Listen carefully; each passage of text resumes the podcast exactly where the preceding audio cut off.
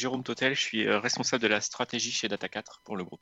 Le data center, c'est un élément de la chaîne du numérique. On voit, c'est que beaucoup de sociétés, la majorité des sociétés en France, en Europe, voire même dans le monde, sont passées en, en mode télétravail. Pour pouvoir effectuer le télétravail dans de bonnes conditions, il faut des réseaux télécoms qui tiennent la route de bout en bout, c'est-à-dire de la, de la maison, de, la connexion fibre ou ADSL de chaque utilisateur, jusque euh, vers les contenus, les plateformes de services. Donc la partie télécom est très importante, mais également la partie data center, qui est vraiment le socle du numérique, puisque toutes ces, euh, tous ces contenus, toutes ces plateformes de services de télétravail, cours en ligne pour l'enseignement ou de streaming pour les gens qui doivent passer leur journée euh, confinée, eh bien, elles sont hébergées dans des, dans des lieux qui sont des data centers. Donc c'est vraiment l'ensemble euh, de la chaîne du numérique qui doit fonctionner correctement et qui est très euh, sollicité depuis le début de ce confinement. En tant que fournisseur d'espace d'hébergement, on fournit du câblage passif, entre guillemets, c'est-à-dire qu'on ne voit pas ce qui passe sur, sur les liens cuivre ou fibre optique qu'on délivre à l'intérieur du data center.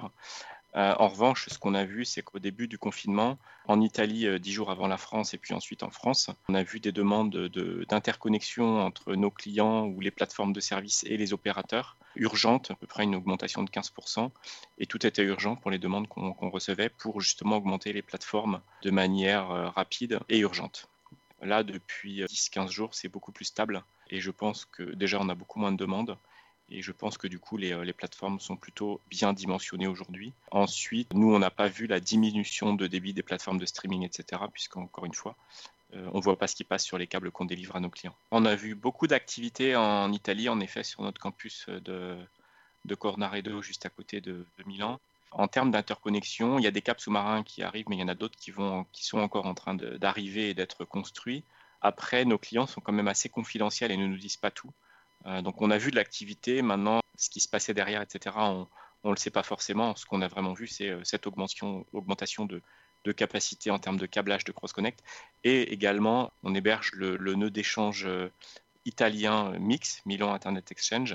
Et là, on a vu pas mal d'activités, travailler avec eux justement pour augmenter des capacités pour certains clients sur, sur leur nœud d'échange. Déjà, on avait un, plan de, continuité de service, bien sûr, qu'on a déclenché au bon moment dans chaque pays pour euh, notamment basculer un maximum de personnes en télétravail pour les personnes qui, euh, pouvaient, qui avaient une activité qui le, permettait, puisque notre première priorité, ça a été de protéger nos salariés ainsi que nos partenaires qui travaillent et nos fournisseurs qui travaillent sur, nos campus et également nos clients. Donc ça a vraiment été notre priorité dans le déclenchement de ce plan de continuité d'activité. Ensuite, on a défini quelles ressources nécessaires et strictement minimum étaient nécessaires sur chaque campus, puisque bien sûr nos data centers continuent d'opérer avec le même niveau de service pour l'ensemble de nos clients, qu'on soit en confinement ou pas en confinement. Euh, maintenant, on a vraiment réduit euh, le nombre de, personnes sur site. On a également réduit, on a demandé naturellement à nos clients d'essayer de réduire l'activité. Et en fait, euh, même si on ne l'avait pas demandé de toute façon, par la force des choses, ils l'auraient fait, puisque eux aussi, leurs entreprises leur ont demandé de, d'effectuer euh, des règles très strictes de confinement. Donc naturellement, l'activité a, pas mal diminué. Maintenant, il y a quand même encore euh, une activité minimum, on va dire, qu'on se doit de, délivrer à nos, à nos, clients. Donc on a mis en place par exemple des équipements en roulement qui sont tout isolés, etc., avec des règles de distanciation très strictes dans les bureaux, prendre un minimum de, risques. Mais on a vraiment diminué au, minimum les effectifs sur nos campus pour essayer de limiter les risques au maximum.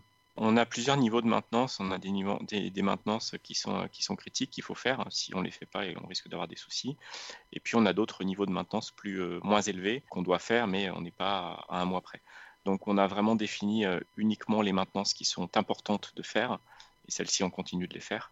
En revanche, les maintenances qui peuvent attendre sont différées dans le temps. Et en termes d'activité, encore une fois, nos clients ont eux également, en même temps que nous, naturellement euh, réduit leur, euh, leur activité. Donc euh, je pense que c'est pareil de leur côté. Beaucoup de projets ont été soit mis en pause, soit étalés dans le temps. Donc ils continuent de faire des choses, mais de manière beaucoup moins rapide que, que dans le passé. Et donc du coup, il y a, eu moins d'activité. Après, ils nous ont on effectué également des gestes de proximité pour eux. On a vu une augmentation du nombre de gestes de proximité pour justement leur permettre de limiter leurs déplacements sur site et que ce soit nous qui effectuions les, les gestes à leur place. Notamment en Italie, on a vu une, augmentation de ce nombre de gestes de proximité. Mais naturellement, les projets ont été de toute façon soit mis en pause chez nos clients, soit euh, diminués en termes de nombre de tâches. c'est des gestes, on va dire, de niveau 1 qu'on effectue à la place de nos clients sur leur plateforme informatique. Donc ça peut être par exemple, euh, ils ont un, patch, un câble qui fonctionne pas très bien, ou ils ont des pertes de paquets, etc. dans leur rack. On peut aller effectuer des diagnostics pour eux dans, euh, dans leurs espaces informatiques. On peut aller changer une carte, faire une vérification visuelle. Si à distance, ils veulent savoir si un serveur fonctionne correctement, une carte fonctionne correctement. On peut également dans des cas plus, euh, plus graves, changer un serveur et en mettre un autre à la place si, par exemple, il y a un serveur qui est, qui est tombé et qui fonctionne plus d'un point de vue hardware pour eux. Donc, c'est ce genre de, tâches qu'on effectue via notre portail client. Les clients font une demande dans le portail, puis nous, on, répond dans le portail et on effectue la demande, on leur envoie les informations qu'ils veulent, etc. Le fait que vous ayez commencé à développer une solution de gestion et d'orchestration pour vos clients. Est-ce que cela vous aide aujourd'hui? Je dirais oui, malheureusement, elle n'est encore pas complètement en production, mais on y travaille euh, de manière assez importante pour justement être capable de mettre à disposition ces services Smart DC le plus rapidement possible à nos clients, euh, soit l'offre pour avoir les informations en temps réel sur, euh, sur nos data centers, pour permettre à un client en home office d'être capable de savoir ce qui se passe dans sa salle informatique en Italie, en Espagne ou au Luxembourg ou encore en France. Euh, température, hygrométrie, euh, puissance, etc. Ainsi qu'un autre bundle qu'on avait prévu de lancer l'été prochain en, août ou en septembre, ce qu'on appelle le, bundle DCIM as a service, donc mettre à disposition cette plateforme Smart DC pour les clients pour leur permettre d'enregistrer l'ensemble de leurs équipements informatiques qui sont hébergés chez nous, leurs serveurs, euh, leur réseau et également leur stockage, pour avoir une vue très claire dans un outil assez puissant de savoir ce qu'ils ont comme équipement installé dans chaque rack et même à l'intérieur de chaque rack, de savoir chaque U, comment il est équipé.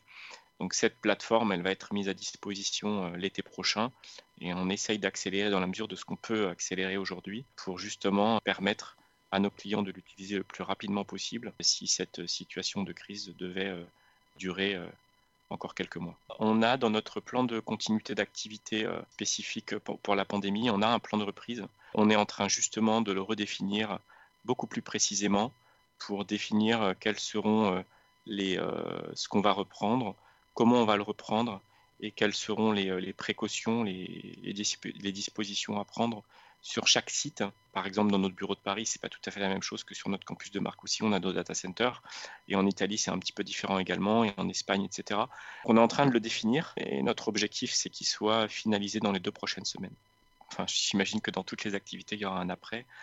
Euh, déjà pour capitaliser sur tout ce qu'on a appris, parce que comme je vous le disais, entre notre plan de continuité d'activité euh, théorique défini sans avoir à l'avoir vraiment testé pendant, pendant des semaines entières, et en l'ayant vraiment testé, euh, je peux vous garantir que le plan de continuité d'activité pandémie qu'on aura à la fin de cette crise sera bien plus, bien plus riche et bien plus étoffé, et on saura bien mieux réagir. Ensuite, en espérant qu'on n'ait pas à le réutiliser, ça on ne le sait pas.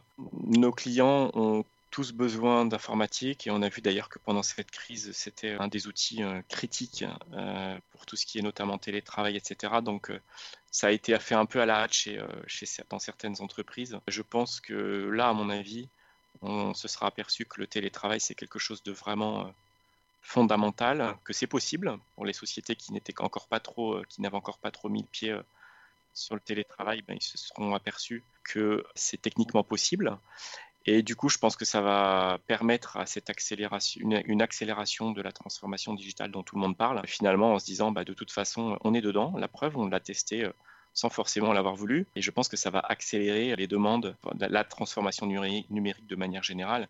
Et d'ailleurs, on le voit, les plateformes de services cloud ont toutes été très sollicitées au début du confinement et le sont toujours. Et je ne pense pas que ça va diminuer euh, une fois que cette crise sera terminée.